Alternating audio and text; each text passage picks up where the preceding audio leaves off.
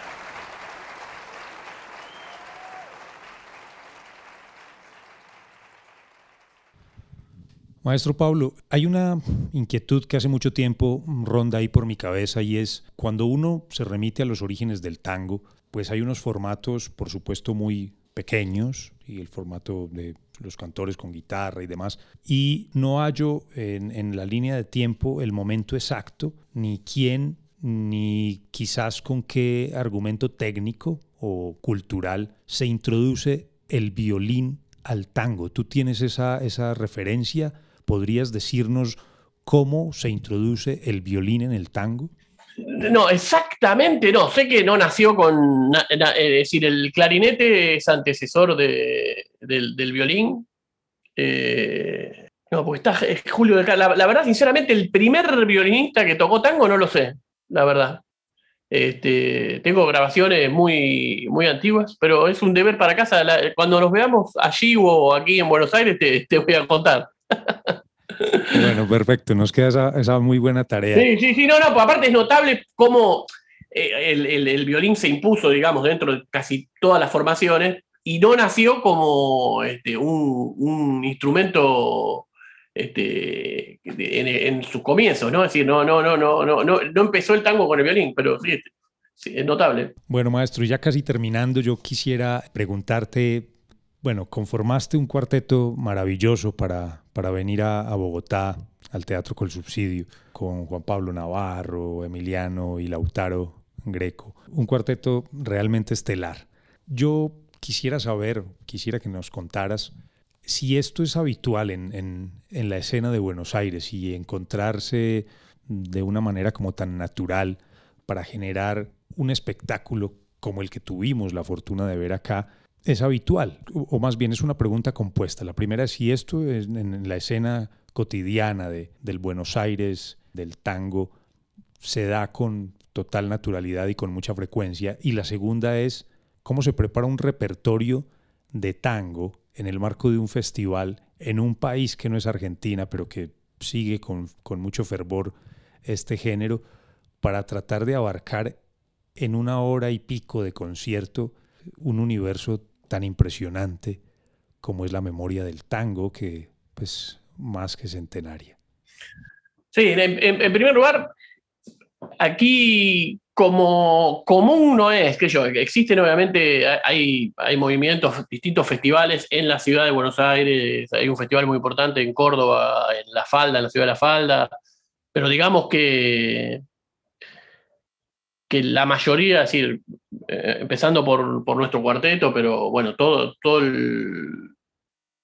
Es decir, estuvimos con Nicolás Ledesma también ahí, escuchándolo en, el festival. Si ninguno tenemos un lugar donde tocamos todas las semanas, por ejemplo, ¿no? Es decir, no, no es regular eh, encontrarse tenemos trabajo, pero no, no, no, no es este. Creo que un festival de así del, nivel que, lograron armar ustedes no, es común. Aquí se hace, creo que una vez al año. Ahora se está haciendo uno muy importante en el, Teatro Colón, donde vamos a estar prácticamente todos. Creo que vamos a estar todos los que tocamos, todos los que fuimos a Colombia, vamos a pasar por, por ahí, o, si ya no pasamos. Pero bueno, porque es el homenaje de los 100 años de Piazzolla, pero no es algo común, así que eso obviamente que en primer lugar se felicita y después se, agradece porque el cuidado de nuestro género siempre es muy lindo. Este, creo que, bueno, creo que en Colombia, no solo en Bogotá, en toda Colombia son muy tangueros y siguen, están como actualizados de, nuestra música. Y con respecto a, cómo elegir, eh, la verdad que en, este caso, eh, la, propuesta de, nuestro cuarteto es este, mostrar, como bien lo dijiste vos al, comienzo, como mostrar diferentes etapas del tango, con, justamente con distintos arregladores. Este, tocamos temas, obviamente, de, de Piazzolla, temas muy tradicionales, eh, tocamos Volver de, Gardel. Eh, creo que eh, o, algún tema de, mi padre muy, muy actual, arreglado por Cristian Zárate, que es un arreglo muy, muy moderno. Eh, creo que, que, es eh, la, propuesta es mostrarle como un amplio abanico de, o gama de, colores para que, para que vean por dónde está el tango en la actualidad. y, quiero eh, rescatar que, bueno, ¿qué pasa? Creo que en el caso de todos, porque Nicolás Ledema es uno de los, de los primeros que, guarda eso, es decir, sin romper nuestras raíces, ¿viste? Como que no, nos encanta, no somos decir, uy, todo lo que vino atrás nuestro no sirve nada, este, el tango es, eh, son mis temas y mis obras, y yo creo que, que, todos en general tenemos eso, el gran respeto por de dónde, de dónde venimos eh, y bueno, cuidarlo y hacerlo de una manera a lo mejor diferente, no, sé si diría más actual, sino como uno, viste, como vamos cambiando de, forma de expresarnos a través del tiempo, bueno, hoy en Buenos Aires de hoy hablamos de, esta manera y mostramos esto. Pero yo creo que el concepto de, nuestro cuarteto es, ese, este, que, vean cómo, cómo, hablamos hoy del tango en, Buenos Aires. Nosotros tuvimos una milonga se lo voy a dedicar al helado que me comió hoy este, Giovanni. Me dice, vas a probar un helado. De Guanabana, Guanabana, no sé, no me sale el nombre. ¿Guanavera? Guanabana. Guanabana, muy rico, pero el nombre es complicadísimo. Así que eh, eh, en honor a Guanabana, Guanabana, Corralera.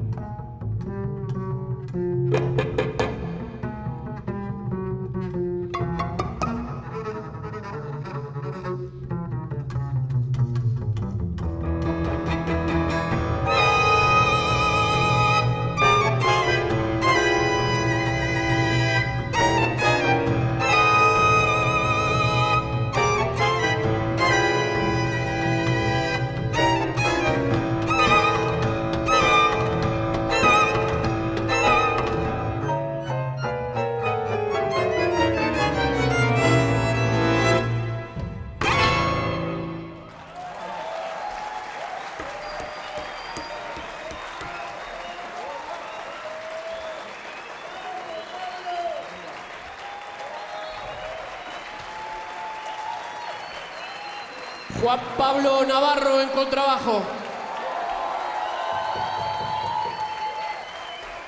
Emiliano Greco en piano.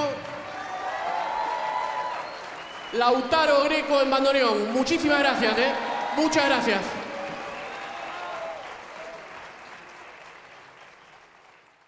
Bueno, maestro, y por último, mm, yo quisiera saber si tú crees que el tango tiene los suficientes artistas, las suficientes políticas públicas para ser salvaguardado como debe ser. ¿Tú crees que está en peligro el tango? Y no lo estoy diciendo en, la próxima década, no. Estamos hablando de más de 100 años de un género que ha nutrido el universo entero con su riqueza. Puesto en perspectiva, ¿tú crees que la digamos que el avasallamiento que uno percibe de la industria de la música comercial, las majors y todo esto, ¿tú crees que puede poner en peligro la salvaguardia de un género tan importante como el tango? Eh, eh, estaba pensando no y no y sí, sí, viste, una, una cosa así, como diciendo, este, la verdad que sí faltan políticas culturales, sí hay una movida este, que hace ya mucho tiempo de, invasión cultural que empieza también o, involucra muchísimo a, la música.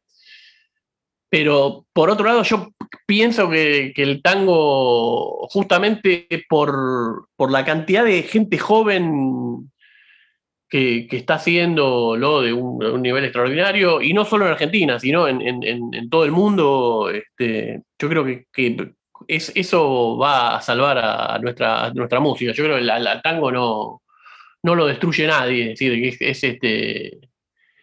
Ya es como, es un, un, movimiento tan grande, tan enorme, y es un movimiento mundial. Bueno, el ejemplo es este Giovanni, Giovanni Parra ahí con, su orquesta, una orquesta, eh, si tiene su quinteto, una orquesta escuela, y bueno, y, así hay, varios lugares, en, Medellín creo que hay otra también, por, por hablar de, ustedes, pero bueno, en, el, mundo hay un montón de movimientos de gente, en, primer lugar, valiosa, interesada y que, que sigue construyendo, eh, poniendo ladrillo sobre ladrillo de, nuestra, nuestra música. Sí, yo creo que, que lamentablemente sí, faltan políticas culturales, siempre, yo siempre digo que si al tango lo difundieran como otros géneros, este, sería muchísimo más eh, comercial, porque es una música hermosa, la danza, es tiene un montón, la poesía tiene engloba un montón de, ejes que, podría ser muy, sí, obviamente, eh, un gran negocio para todos, pero bueno, yo creo que la, parte esta de la, invasión, de, la música para, no pensar, quizá, y eso es más, más rápida. Es decir, como que es más, este, es más efímero todo, pero es más rápido también llegar a, así, es, es como... Eh, yo, yo, siempre digo, tengo mis hijos con, estas desgracias de Spotify y todo eso, no, no escuchan un tema entero, ¿viste? No escuchan ni tres minutos. al minuto ya, pa, pa, pa, pa, es decir, no, no, no, no, no, es una cosa, es decir, yo creo que un, tango lo vas a escuchar hasta el final, porque en algún momento, no sé si ahora, pero cuando, escuchaste y ves que hay una, hay, una introducción, un desarrollo, un desenlace, en todo, en la música, en la letra, por lo menos vas a escuchar, querer saber qué, pasó en la, en la pequeña historia que te cuenta. Así que sí, sí y no y no, ¿viste? Te dije. ¿En qué estás ahora y cuál es el próximo proyecto de Pablo Agri? Bueno, eh, ahora, estamos justamente con, como te conté antes, del, hoy, hoy es eh, miércoles, eh, mañana es jueves 11, mañana tocamos en el, en CCK con el Sexteto Mayor, justamente por el cumpleaños de, de Piazzola, con Horacio Romo, de director. el viernes 12 toco, tocamos se va a hacer el concierto que hizo Piazzolla en el Colón en el año 83. Eh, así que tocamos con un, con un noneto y la Orquesta Filarmónica de Buenos Aires del, Teatro Colón. Tocamos el concierto de, de, Nácar para noneto, solista y, orquesta sinfónica. Bueno, ahí después tocamos con el noneto un par de temas hermosos, con unos solos hermosos violín como Bardarito y Verano Porteño. Bueno, son muy lindos. La semana que viene tocamos el 18 con Horacio Romo, ahí en la, en la sala grande también del Colón en, dúo. Bueno, vamos a tocar con Nicolás Ledesma, sí, 18, 19 y 20 estamos ahí. Eh, proyectos próximos, estamos grabando un disco a dúo con, con Horacio Romo, eh, que bueno, espero que pronto salga. Y después tengo un gran proyecto hermoso que, que, se llama Tango Sinfónico con Juan Esteban Cuachi, que habíamos grabado un, disco hace un par de años en dúo y otro con orquesta de, cámara y nosotros dos solistas, él, toca el piano, un gran pianista. Este, que bueno, que creo que en septiembre, octubre, sí, obviamente todo esto depende de, cómo sigue, pero tenemos un par de, propuestas aquí para tocar en, en, Buenos Aires y en el interior de, Argentina.